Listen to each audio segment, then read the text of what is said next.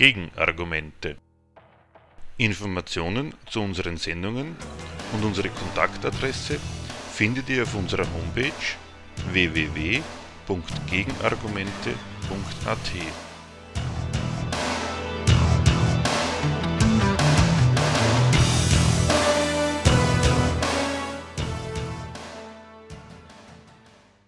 Heute bringen wir zwei Beiträge der Gegenstandpunktredaktion vom Freien Radio Stuttgart und vom Freien Radio X aus Frankfurt zu folgenden Themen. Im ersten Beitrag geht es um die Armutsmigration aus den osteuropäischen Mitgliedstaaten und der zweite Beitrag hat den Titel Moderne Arbeitsplätze und Arbeiter, wie man sie braucht, am Beispiel der Bandarbeiterin Lizzie. Seit dem 1. Januar 2014 gilt für Rumänen und Bulgaren in der Europäischen Union die volle Arbeitnehmerfreizügigkeit.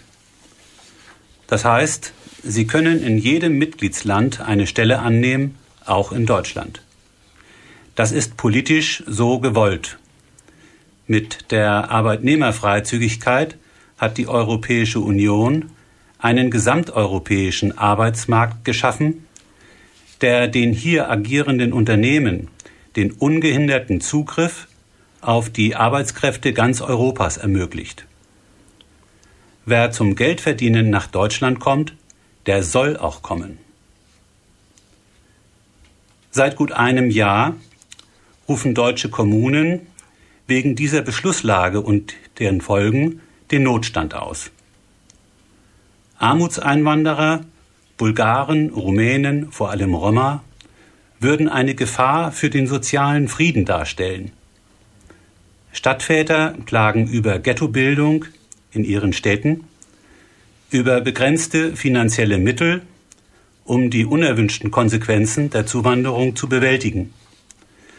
Und sie warnen vor fremdenfeindlichen Ressentiments angesichts überbelegter Mietskasernen, lärmender Kinderhorden, wilder Müllhalden, verschmutzter Gärten, flatternder Wäsche auf dem Balkon und so weiter. Also allem Möglichen,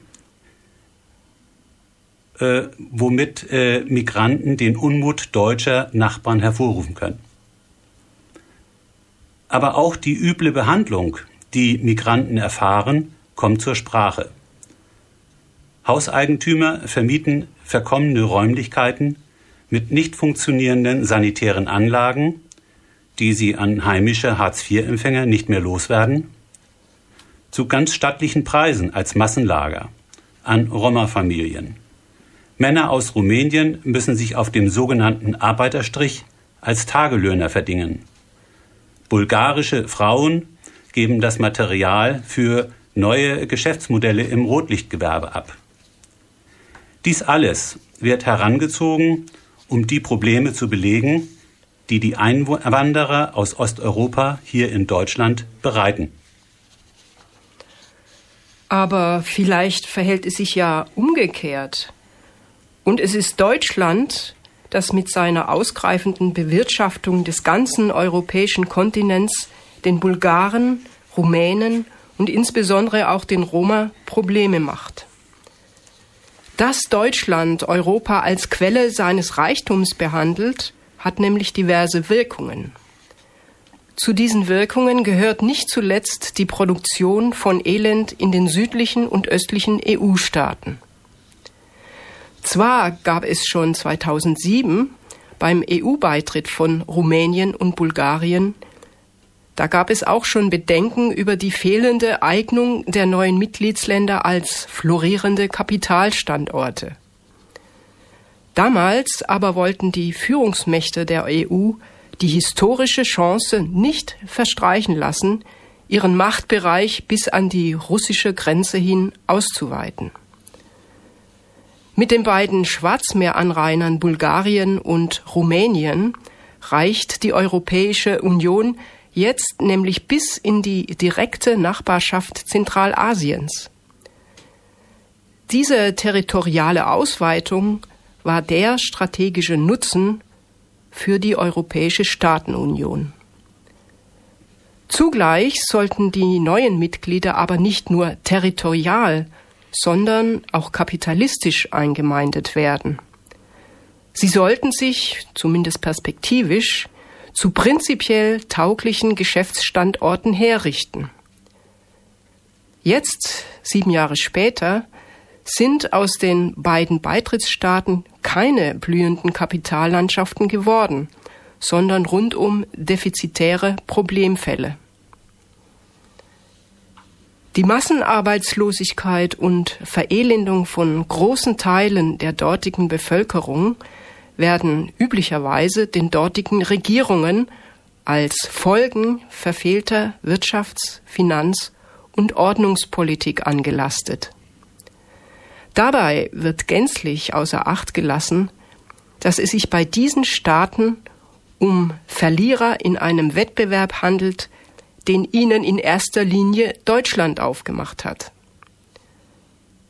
Was den Südeuropäern vorgehalten wird als untragbares Verhältnis zwischen Staatsverschuldung und realwirtschaftlicher Entwicklung, ist nur die andere Seite des deutschen Kapitalerfolgs. Deutsche Unternehmen haben auf Basis ihrer überlegenen Kapitalmacht jahrzehntelang Europa als ihren Absatzmarkt benutzt und haben dabei konkurrierende Anbieter verdrängt. Dem Fortschritt der Kapitalakkumulation auf deutschem Boden entspricht die Beschneidung und Beschädigung des Wachstums anderer nationaler Kapitalstandorte im Euroraum. Und das trifft ganz besonders auf die ehemaligen Ostblockstaaten zu, die ins Reich der marktwirtschaftlichen Freiheit übergetreten sind, die Armenhäuser Europas, Bulgarien und Rumänien, aus denen auch die Roma kommen.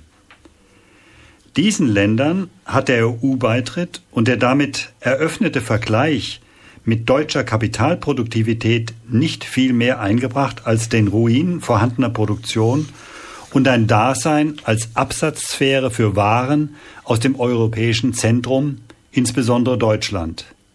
Und Bulgarien und Rumänen, Rumänien treten als Anbieter von Billigarbeitskraft auf.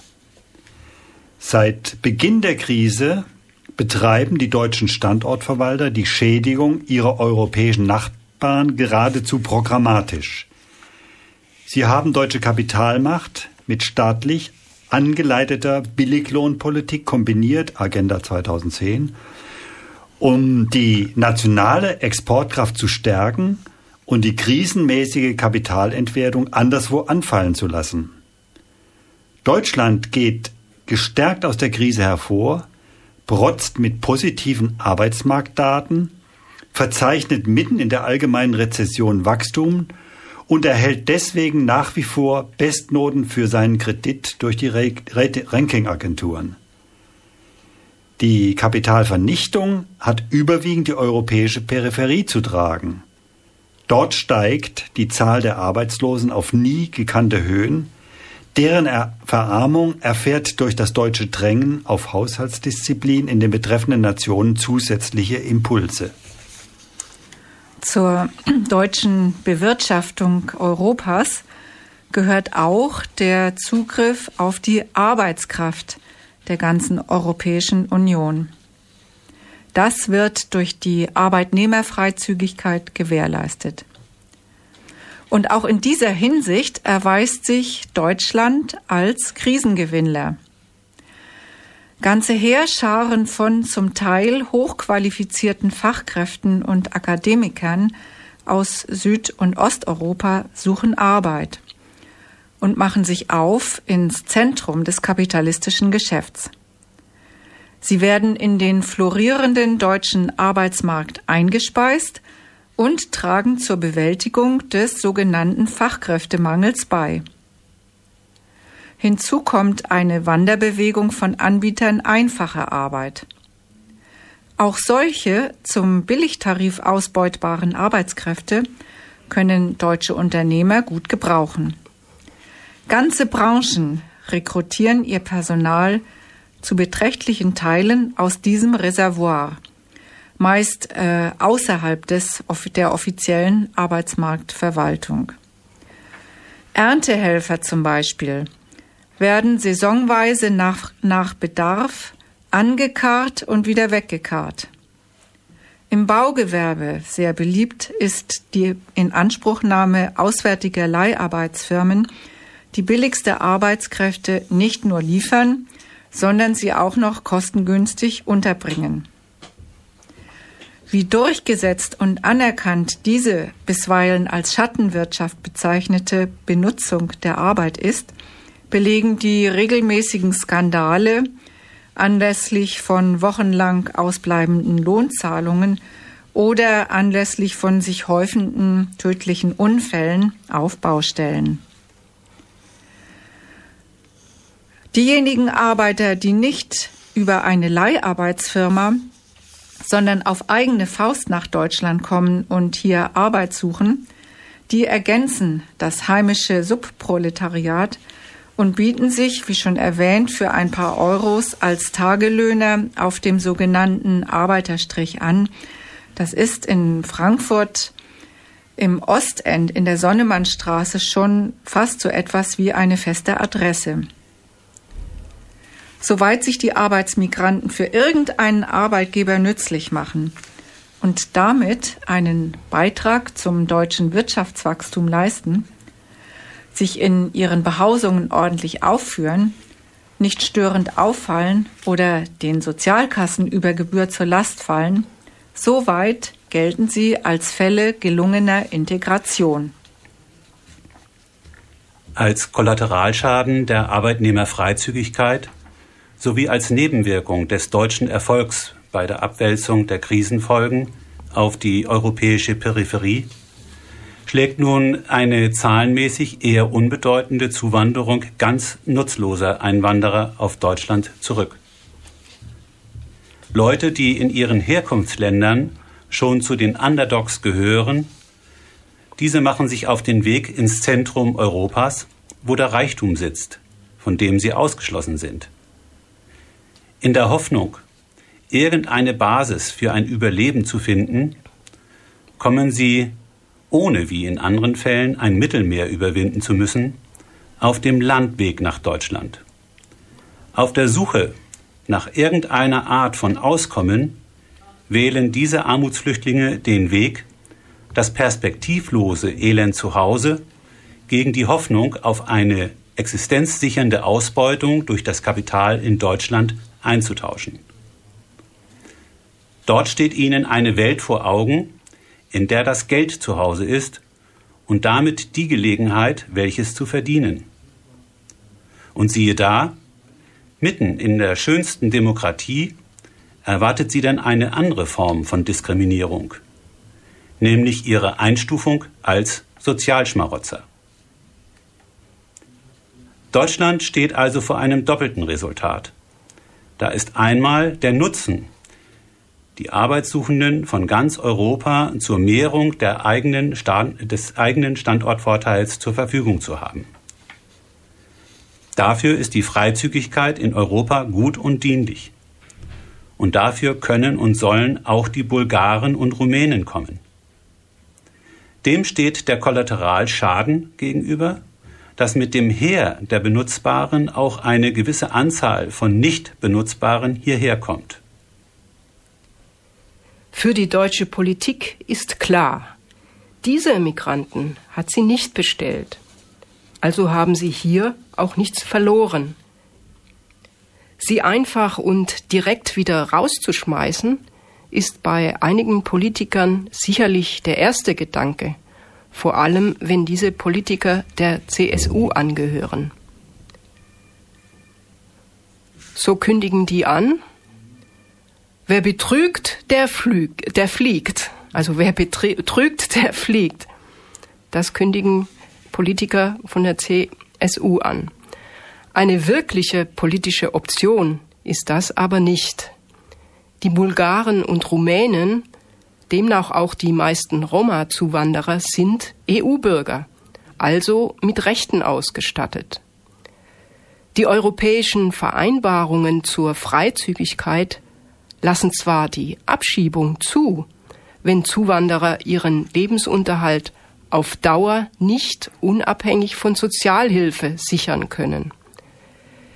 Der Nachweis dieser unerlaubten Hilfsbedürftigkeit wirft für die Behörden allerdings heikle Probleme auf, nämlich die, wie sind unerwünschte Armutseinwanderer von den immerhin irgendwie brauchbaren bulgarischen und rumänischen Wanderarbeitern, die auch keine geregelte Beschäftigung nachweisen können, wie sind die treffsicher zu unterscheiden? Sind es Arbeitssuchende, die einfach nur das Pech haben, keine Anstellung zu finden? Oder wollen sie gar nicht arbeiten, sondern sind mit der Absicht gekommen, wie es heißt, in unsere Sozialsysteme einzuwandern. Man toleriert daher vorerst die Armutsmigranten, die schon mal da sind und hält sich mit dem Rausschmeißen zurück, zumal das bei der gegenwärtigen europäischen Rechtslage nichts nützen würde. Denn, und ich zitiere jetzt die FAZ, was bringt eine Ausweisung von Armutsflüchtlingen aus einem EU-Land, wenn sie umgehend wieder einreisen? Man kann den deutschen Innenminister und seine Kollegen verstehen, wenn sie diesen Drehtüreffekt in Brüssel zum Thema machen. Andererseits ist diese Form der Migration, wenn nicht politisch gewollt, so doch unmittelbare Folge der europäischen Freiheiten. Zu diesen Freiheiten gehört freilich nicht das grenzenlose Sozialschmarotzertum. Soweit die FAZ. Apropos Sozialschmarotzertum, wie die FAZ sich ja auszudrücken beliebt, da wird doch mal ganz offen ausgesprochen, dass die Benutzung der Sozialsysteme ihr Missbrauch ist. Dann nämlich, wenn Bedürftige, die man hier nicht haben will, sie in Anspruch nehmen wollen. Bedürftige in ganz Europa produzieren, aber immer. Dafür haben die Erfolge der deutschen Wirtschaft und der deutschen Politik schließlich gesorgt, dass mittlerweile Europa an allen Ecken und Enden voller sogenannter Armenhäuser ist. Aber für diese Opfer ihrer Geschäftserfolge fühlen sich die deutschen Standortverwalter nicht zuständig. Denn, wie es so schön aus offiziellem Munde heißt, wir sind keine Sozialunion. Umso entschiedener strebt die Bundesregierung deshalb eine langfristige Lösung für das Ärgernis auf der europäischen Ebene an. Berlin fordert von der Brüsseler Kommission durch eine Korrektur ihrer Freizügigkeitsgesetze die sogenannten Armutseinwanderer, also vor allem die Roma, irgendwie fernzuhalten. Diese Korrektur soll die Trennung der unerwünschten von den erwünschten Immigranten ermöglichen durch ein schärferes Vorgehen. Also, Zitat FAZ wieder, unter anderem durch Ausweisung und Wiedereinreiseverbote gegen EU-Bürger, die sich betrügerischen Zugang zu den Sozialsystemen eines anderen Mitgliedsstaats zu verschaffen suchen. Zitat Ende. Darüber hinaus werden die Herkunftsländer der Roma für das deutsche Bedürfnis in die Pflicht genommen. Deutschland fordert von den Regierungen in Bulgarien und Rumänien, ihre Hoheit dafür zu verwenden, dass die Roma am Auswandern gehindert werden. Dafür sollen diese Staaten ihre Forderung nach Beseitigung der Grenzkontrollen von der Tagesordnung nehmen.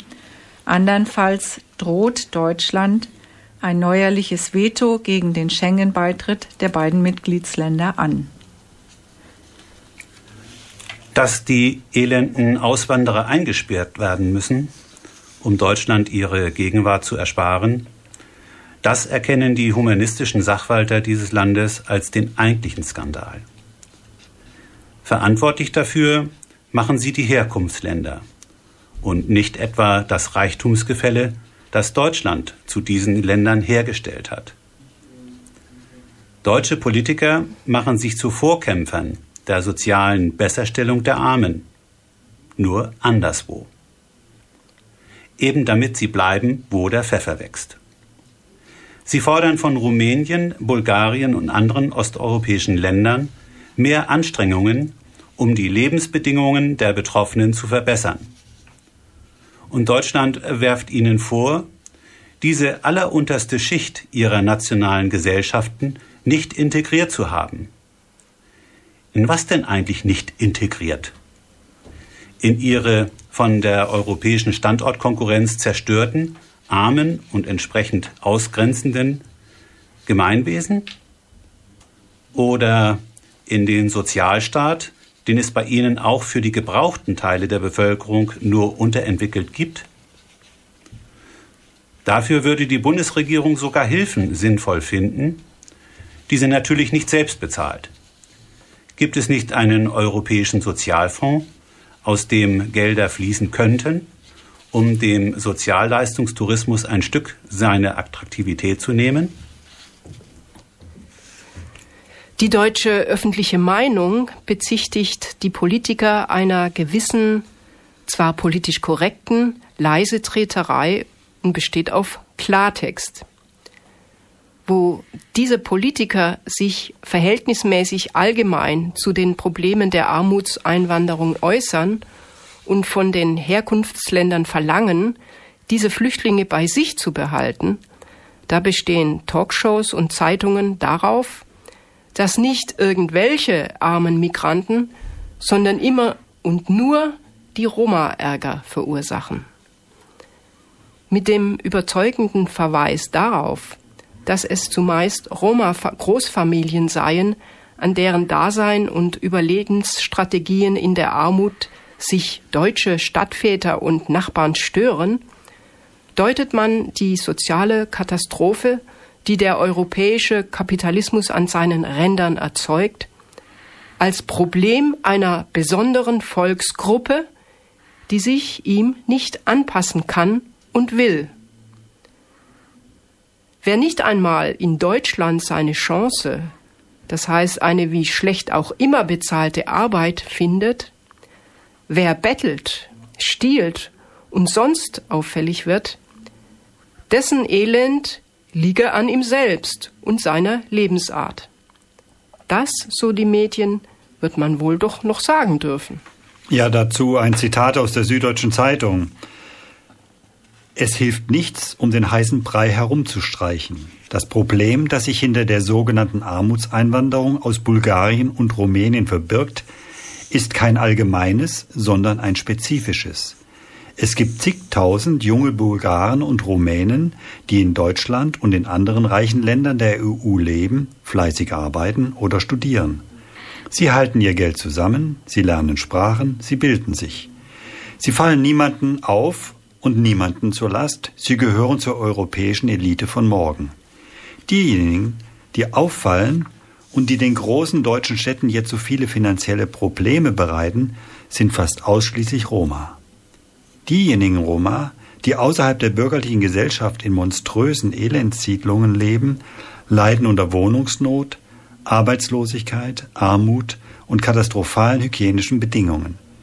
Die größte Geisel aber sind das Unwissen und der vielfach festgestellte Unwille, es zu überwinden. So bleiben diese Menschen gefesselt in gesellschaftlichen Strukturen, die alles andere als demokratisch oder emanzipatorisch sind. Soweit die Süddeutsche Zeitung.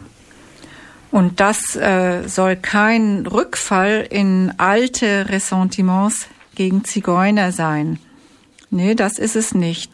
Denn in diesem Zitat der Süddeutschen Zeitung ist es zu bemerken, man bemüht sich um Differenzierung, wenn man das Problem beim Namen nennt. Zwar sind es nur Roma, die Ärger machen, aber nicht alle Roma machen Ärger. Nur die, die außerhalb der bürgerlichen Gesellschaft stehen. Das merkt sogar die FAZ, dass es auch unter den Roma integrierte, nützliche Arbeitskräfte gibt. Zitat, Demgegenüber stehen die unsichtbaren Roma, die als Krankenschwestern, Putzfrauen oder Bauarbeiter ihr Auskommen gefunden haben und gut integriert sind.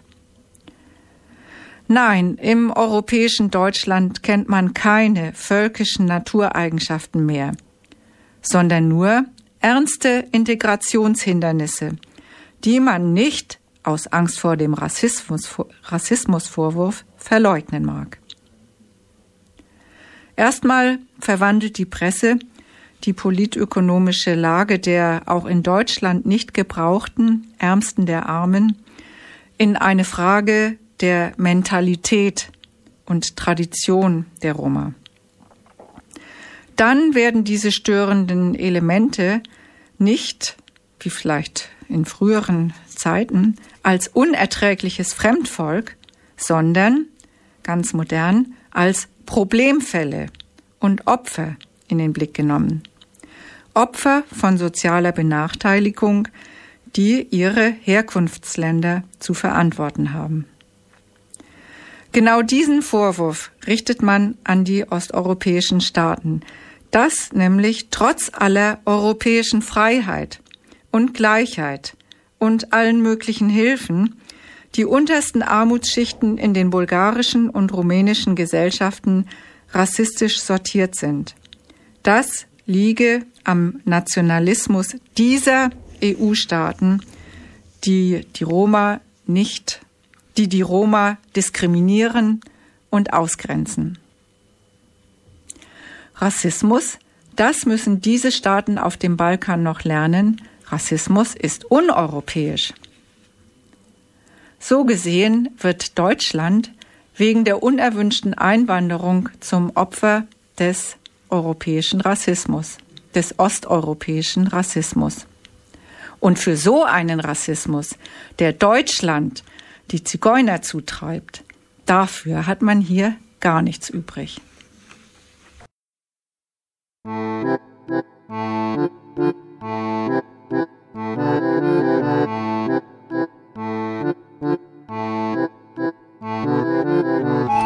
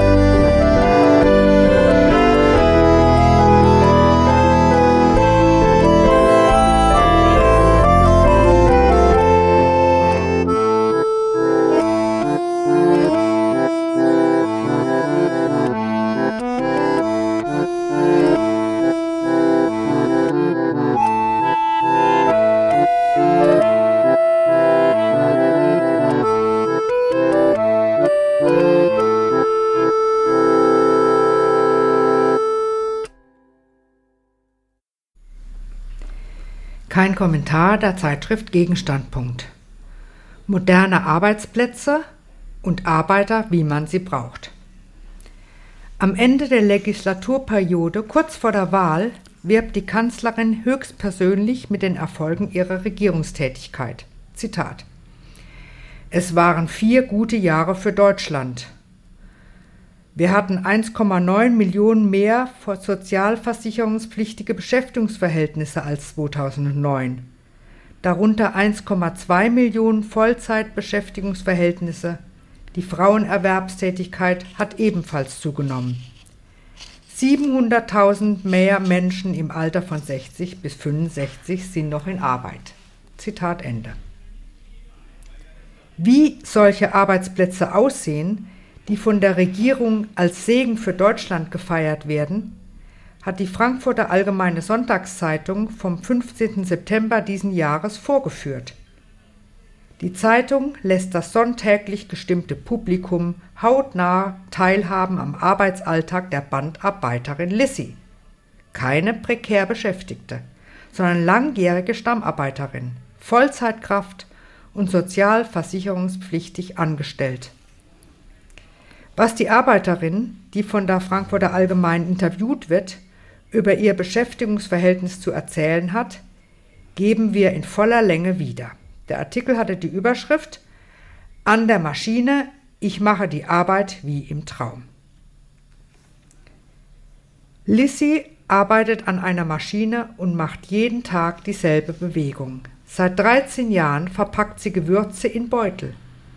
Im Interview erzählt sie von Verantwortung und Gedanken gegen die Langeweile. Man hat mir gesagt, dass Sie mit mir reden wollen, weil ich an der Maschine arbeite. Das verstehe ich nicht. Mich interessiert, wie es ist, wenn man den ganzen Tag an einer Maschine steht und dieselbe Bewegung machen muss. Sie können mir das vielleicht erklären, da Sie seit 13 Jahren bei einem Gewürzhersteller die Maschinen bedienen. Ich bediene sie nicht, ich führe sie. Ich bin Maschinenführerin. Okay, Sie stellen sich sicher vor, dass ich nur stupide Arbeit mache. eigentlich stelle ich mir noch gar nichts vor. Die Arbeit ist nicht nur stupid. Für jeden neuen Auftrag muss ich die Maschine selbstständig einstellen. Den Takt, wie viel Gramm die Waage pro Takt abgeben muss, welches Einfühl- und Ablaufdatum auf die Packung gedruckt wird. Da darf mir kein Fehler passieren. Sonst? Ja, sonst komme ich nicht auf meine Leistung. Wenn zum Beispiel die Waage das Gewürz zu früh in die Beutel abwirft, auch wenn es nur Millimeter sind, geht vieles daneben. Bis das korrigiert ist, vergeht viel Zeit. So schaffe ich meine 500 Kartons nie. Ihre Leistung sind 500 Kartons? Ja, ich fülle im Schnitt pro Tag 500 Kartons mit Beuteln. Am schönsten ist es, wenn die Maschine rennt und ich mit dem Takt mithalten kann. Dann muss ich an nichts mehr denken, nur noch an meine Leistung. Wie beginnt Ihr Tag? Kommt auf die Schicht an. Am liebsten habe ich die Nachmittagsschicht von 13.45 Uhr bis 21.25 Uhr. Danach bin ich zwar auch kaputt, aber nie so tot wie nach der Frühschicht. Ich weiß nicht, woran das liegt. Nach der Frühschicht erwarte ich noch was vom Tag. Vielleicht fällt es mir deshalb besonders auf, wie tot ich bin. Nach der Nachmittagsschicht erwarte ich nichts mehr. Meistens gehe ich, ohne zu essen, ins Bett. Wie beginnt Ihr Arbeitstag, wenn Sie Nachmittagsschicht haben? Ich komme rein, lass mir einen Kaffee raus und rauche, bis es Zeit ist. Der Vorarbeiter teilt uns dann auf die Maschinen auf. Die 30er und die 60er sind meine Lieblingsmaschinen. Dort wird die Ware in Beutel abgefüllt. Ich muss die Beutel kontrollieren und in Kartons verpacken. Warum mögen Sie die 30 und die 60? Ja, das sind die einzigen Maschinen, bei denen ich noch ein bisschen rumlaufen kann. Hin und wieder muss ich auf das obere Plateau steigen und Ware nachfüllen. Es ist wichtig, sich zu bewegen. Wenn du immer auf einem Fleck stehst, schwellen dir die Beine an. Welche Bewegungen und Handgriffe müssen Sie denn an der 30 machen? Entschuldigung, aber wollen Sie das wirklich alles wissen? Ist doch langweilig. Finden Sie es langweilig? Naja, es braucht schon Übung. Jeder hat sein eigenes System. Aber für Sie ist es vielleicht alles nicht interessant. Naja, immerhin verbringen Sie Ihr Leben damit. Wissen Sie, die ersten Tage dachte ich auch, hier bleibe ich nicht lange.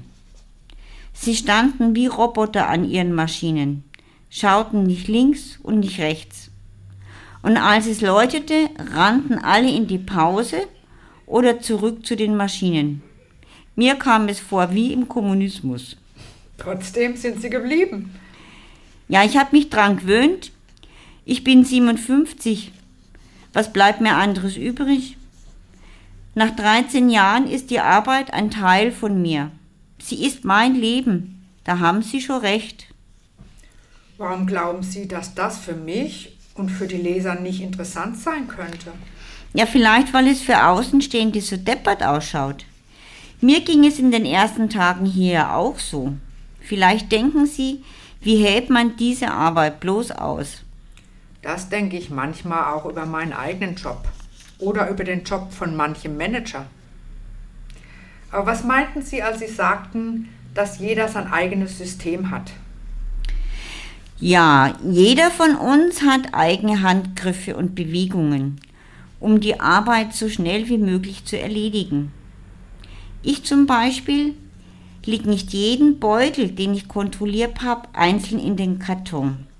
Ich fädle die Beutel so zwischen den Fingern meiner Linken auf. Meistens schaffe ich so fünf bis zwölf. Dann drücke ich die Beutel sanft gegen meinen Körper und streiche mit der rechten drüber, um sie in eine schöne Linie zu bringen. So passen sie am besten in den Karton. Sie haben schöne große Hände. Ja, ich habe gute Hände. Hm? Hat Ihnen dieses System jemand beigebracht? Nee, jeder muss das selbst für sich herausfinden. Die Körper der Menschen unterscheiden sich. Mein System wäre für jemanden mit kleinen Händen ja nicht zu gebrauchen. Haben Sie lange gebraucht, um Ihr System zu entwickeln? An meinem ersten Tag hier ließen sie die Maschinen extra langsam laufen. So hatte ich Zeit, mir ein System zu überlegen. Irgendwann geht es über ins Blut. Das ist ein schöner Moment, weil man dann die Maschine bezwungen hat. Sie mögen die Maschine nicht besonders? Ja, es ist nicht so, dass ich sie nicht mag. Wir sitzen ja im selben Boot.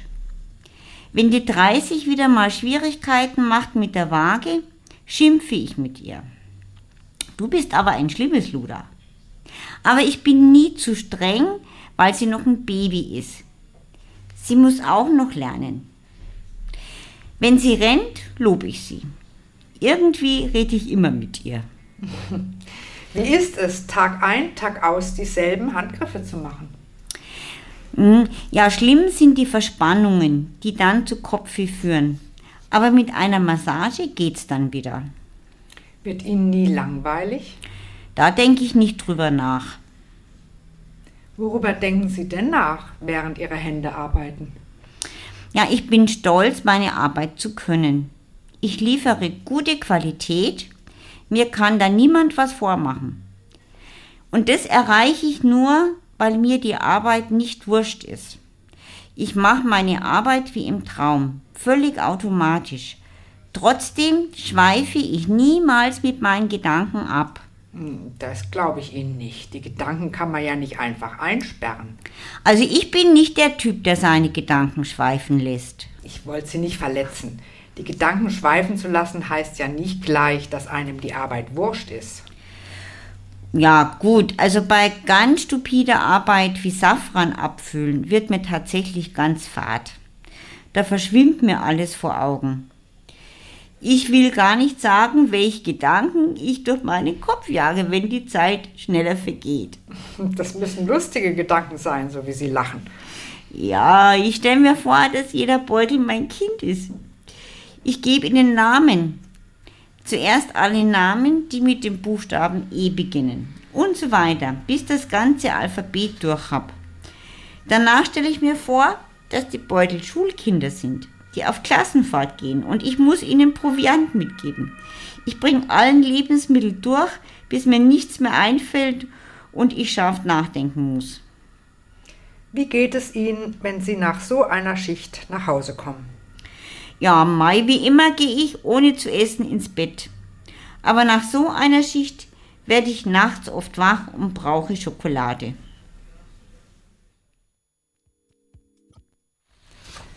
Das war das Interview mit der Arbeiterin Lissy. So sieht sie also aus, die hochgelobte, sozialversicherungspflichtige Vollzeitbeschäftigung. Stundenlanges Aushalten stupider Handgriffe, angepasst an das vorgegebene Maschinentempo. Das ganze Leben reduziert auf die trostlosen Alternativen, die der Schichtplan festlegt. Das Interview zeichnet anschaulich das Bild einer Arbeit, die sich niemand freiwillig aussucht. Was überhaupt nicht vorkommt, ist der Grund, warum solch miese Existenzen sein müssen, und zwar massenhaft. Sie müssen sein, weil hinter jedem eingerichteten Arbeitsplatz ein mächtiges Interesse steht, und zwar das in dieser Gesellschaft maßgebliche. Produziert wird, weil ein Kapitalist damit einen Gewinn erzielen will. Erstens.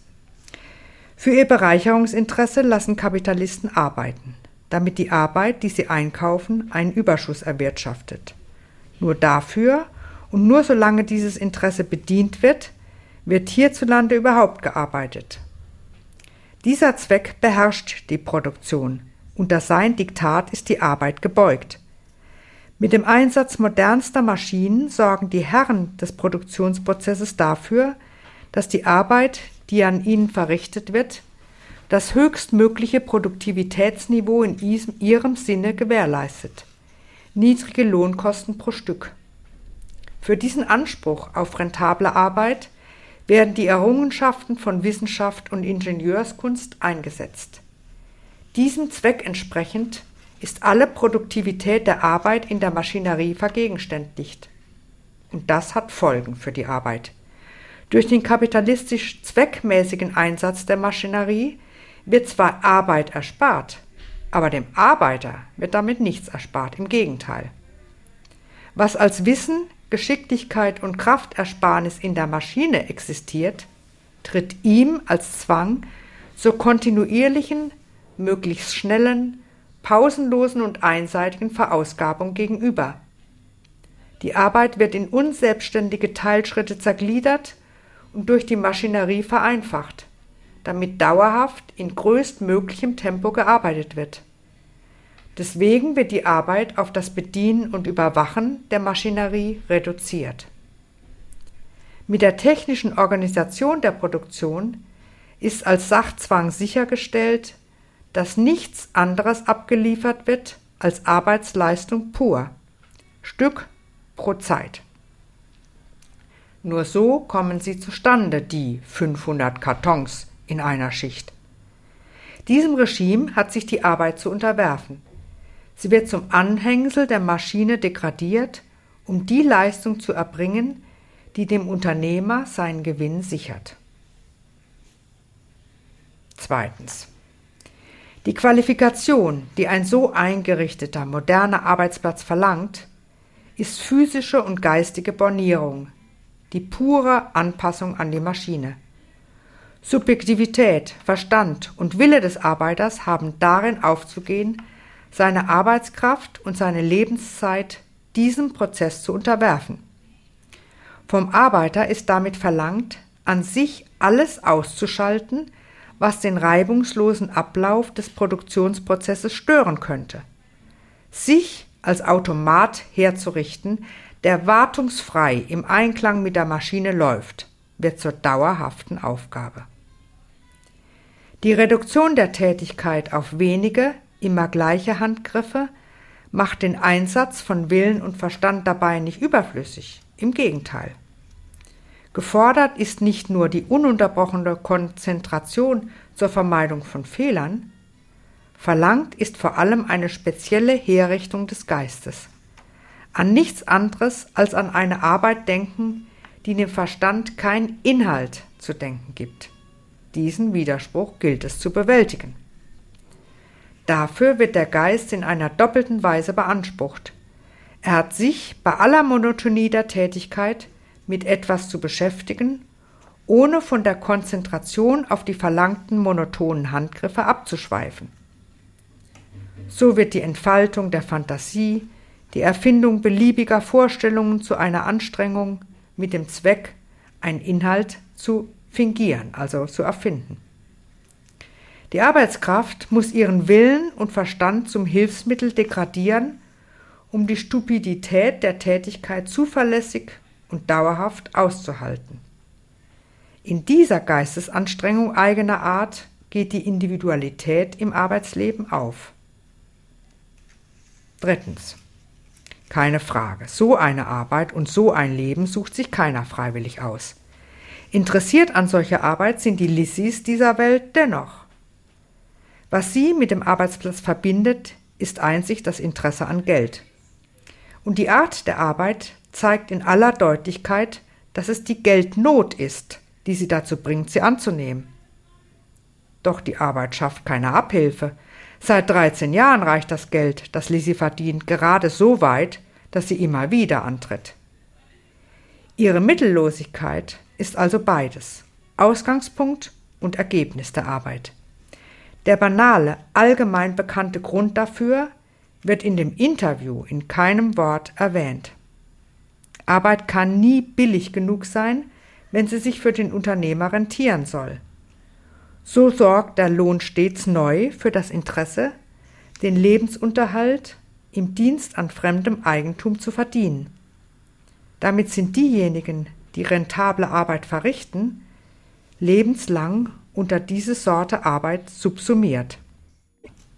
Da gibt es unschöne Notwendigkeiten, um ein Leben zwischen Schichtplan und knappem Lohn zu bewältigen und dementsprechend manche Technik des praktischen und psychologischen Umgangs mit diesen Härten, weil man ja jeden Tag aufs Neue antreten muss.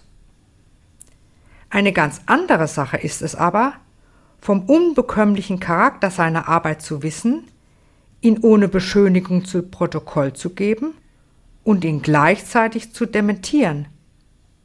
Das bezeugt im Interview Lissis Bedarf, sich die Lage dergestalt schön zu reden, dass sich zumindest in der von ihr vertretenen Sicht der Dinge ihre Bedürfnislage und ihr alltägliches Leben durchaus in Übereinstimmung befinden. Das Muster der Betrachtungsweise, mit der sie es hinbekommen will, mit sich und ihrem Arbeitsleben einverstanden zu sein, ist denkbar einfach. Wenn schon die Arbeit nicht die eigenen Bedürfnisse bedient, dann richtet sie ihre Bedürfnisse eben nach den Erfordernissen der Arbeit. Wenn sie sich in ihrer Arbeit nicht nach eigener Maßgabe verwirklichen kann, findet sie es eben in Ordnung, dass und wie sie nach fremden Vorgaben verwirklicht wird.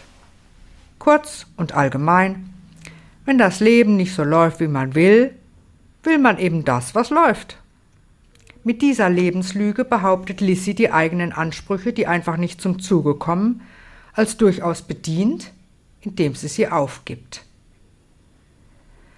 Das macht sich auch geltend in der wirklichkeitsfremden Interpretation ihres Verhältnisses zu der Maschine, an der ihre Firma sie anwendet.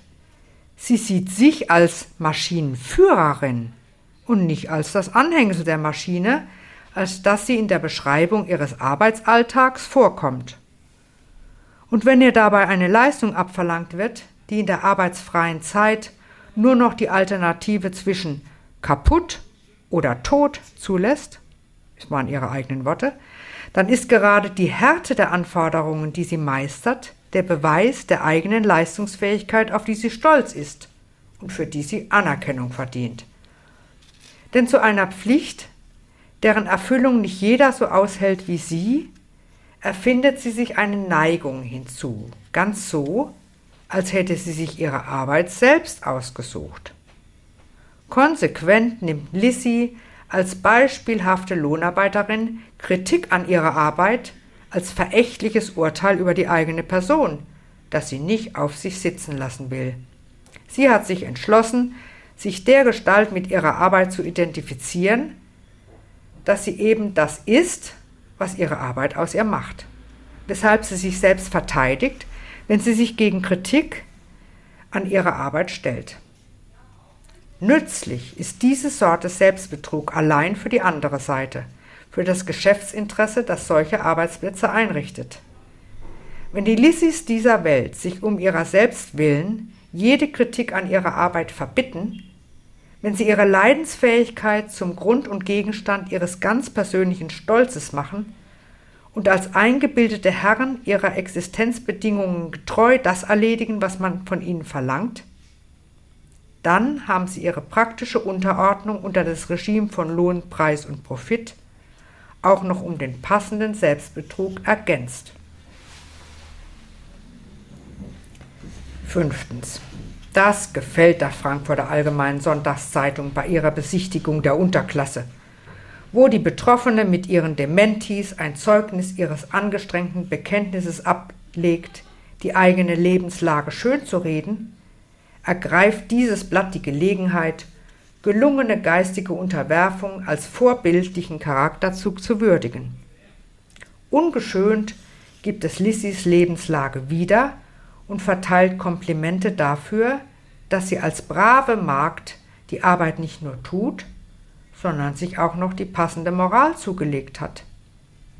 Dieses Bemühen, das Unvereinbare partout ideell vereinbar zu machen, als Lebenslüge zu durchschauen und kalt lächelnd gut zu heißen, das ist Zynismus erster Güte.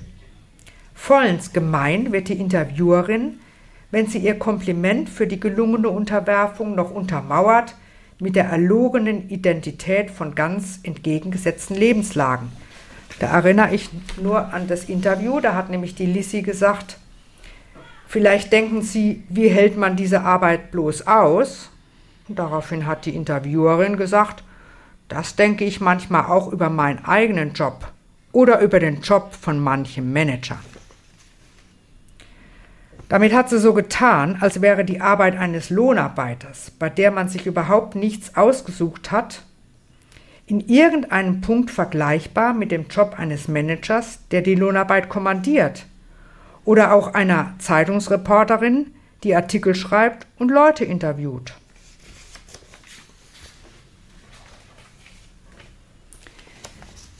Zu diesem Interview gab es in FATS Online Forum einige Leserbriefe. In denen wird deutlich, dass die Leser diesen Standpunkt einer Lissy, die sich selbstbewusst in ihr Los fügt, durchaus bewundern. Die Lissy ist eine wunderbare Arbeiterin. Fleißig und pflichtbewusst macht sie ihre eintönige Arbeit. Ich habe tiefe Hochachtung für sie. So ein Schreiber. Hut ab und Respekt vor Leuten, die mit so einem Leben fertig werden. Diese Leser spendieren die Achtung, die die Helden der Arbeit für sich reklamieren. Und wenn eine Vertreterin der Unterklasse in lockerer Art dieses Lob auf Stolz und Durchhaltemoral noch selbst beglaubigt, dann druckt die Frankfurter Allgemeine diese Bekenntnisse sehr gerne auch als längeren Leserbrief ab. Hey, ich wollte auch mal unsere Seite hier vertreten. Ich gehöre auch zu dieser Arbeiterschicht und kann es total verstehen, dass sie da mit den Maschinen spricht. Mach mich mit meiner fünf auch. Hab mich nur totgelacht, wirklich den Nagel auf den Kopf getroffen. Es kann nur eine geben, die Maschine oder du und meistens besiegt man sie und pusht sich selber noch zu mehr hoch. Wir lieben und hassen uns sozusagen. So ein weiterer Leserbrief im FAZ Online Forum. Wenn diejenigen, die diese Arbeit machen, selbst jede Kritik an den Arbeitsverhältnissen, in die sie gestellt sind, zurückweisen und es sich hoch anrechnen, dass sie alles aushalten und gegen sich durchsetzen, was von ihnen verlangt wird, dann verdienen sie sich bei der Frankfurter Allgemeinen und deren Lesern den Respekt, den sie selbst einfordern. Weiteren Erfolgsmeldungen in Regierungserklärungen der Kanzlerin steht nichts mehr im Wege. Auch die nächsten Jahre werden dann wieder, Zitat, vier gute Jahre für Deutschland. In interessiert an Erklärungen, die allemal auf den Beweis hinauslaufen, dass die wirklichen Verhältnisse ein wenig anders sind, als die amtierenden Fachleute für Wirtschaft, Politik und Moral- und Weltanschauung sie sich und ihrem Publikum zurechtlegen? Die Zeitschrift Gegenstandpunkt bietet vierteljährlich marxistische Theorie. Zeitgemäß ist das nicht. Aber was heißt das schon? Nähere Informationen gibt es auf der Homepage www.gegenstandpunkt.com.